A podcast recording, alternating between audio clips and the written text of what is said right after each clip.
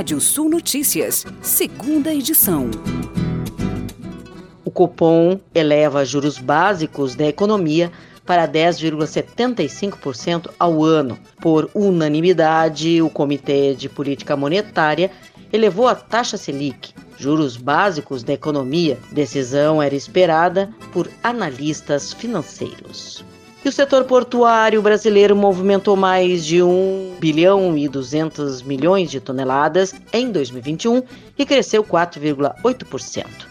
O modal marítimo de transporte de mercadorias superou expectativas do Ministério da Infraestrutura e deverá continuar crescendo, diz estudos da Agência Nacional de Transporte Aquaviário. E a Associação Brasileira de Criadores de Cavalo Crioulo, ABCCC, apresentou os números da raça em 2021.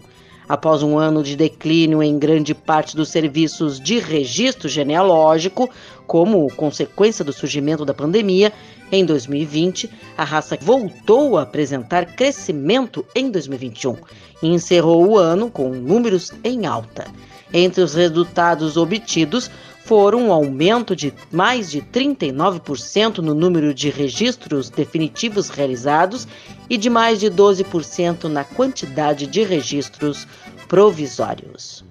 Nesta semana, a colheita do milho no Paraná atingiu mais de 60 mil hectares correspondendo a 14% da área estimada para a primeira safra 21-22, que é de 437 mil hectares.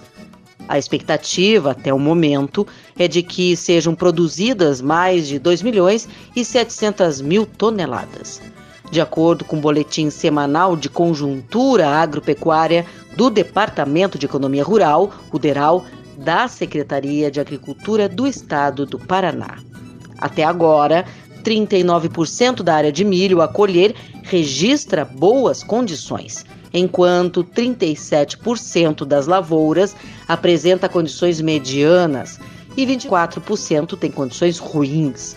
Quanto à segunda safra de milho 21-22, já foram plantadas mais de 257 mil hectares, correspondente a 10% dos 2 milhões e 600 mil previstos para esta safra. E agora, giro de notícias. Número de imóveis novos cresceu 24,6% até outubro de 2021.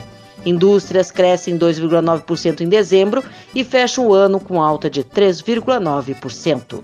BNDES vai manter em 2022 venda de participação acionária em empresas, diz presidente do banco. Venda de veículos novos desaba 40% em janeiro, diz Fenabrave. Previsão do tempo. Olá, ouvintes da Radiosul.net. Noite de hoje, nas próximas horas e ao longo do sábado, alerta de temporal nos três estados do sul do Brasil. Nós temos é, para o Rio Grande do Sul nessa noite possibilidade de chuvas localizadas, pode haver temporais. Previsão de chuva forte, temporais é, com ventos fortes em Santa Catarina e, sobretudo, no Paraná. Muito atenção para o Paraná com elevados volumes na noite de hoje. Também é, não se descartam temporais em Santa Catarina. No sábado, pancadas de chuva em todas as áreas do Rio Grande do Sul, maiores volumes, chama atenção para é, a projeção da meteorologia para volumes elevados em pontos do noroeste, do norte e também da região dos vales. Até pode chover forte em áreas da região metropolitana e risco de alagamento nessas é, regiões. Nas demais áreas, possibilidade de temporais localizados, as máximas já recuam, começa a ter um alívio térmico no sábado, chega a 28, 29 graus de máxima. No domingo, a nebulosidade se mantém no estado, com resquício de chuva mais fraca, chuva localizada, e as temperaturas recuando, oscilando entre 18 e 28 graus. Começo da semana com tempo mais seco no Rio Grande do Sul, e as temperaturas ficam na média entre 14 e 15 de mínima, máxima 25 e 26 graus.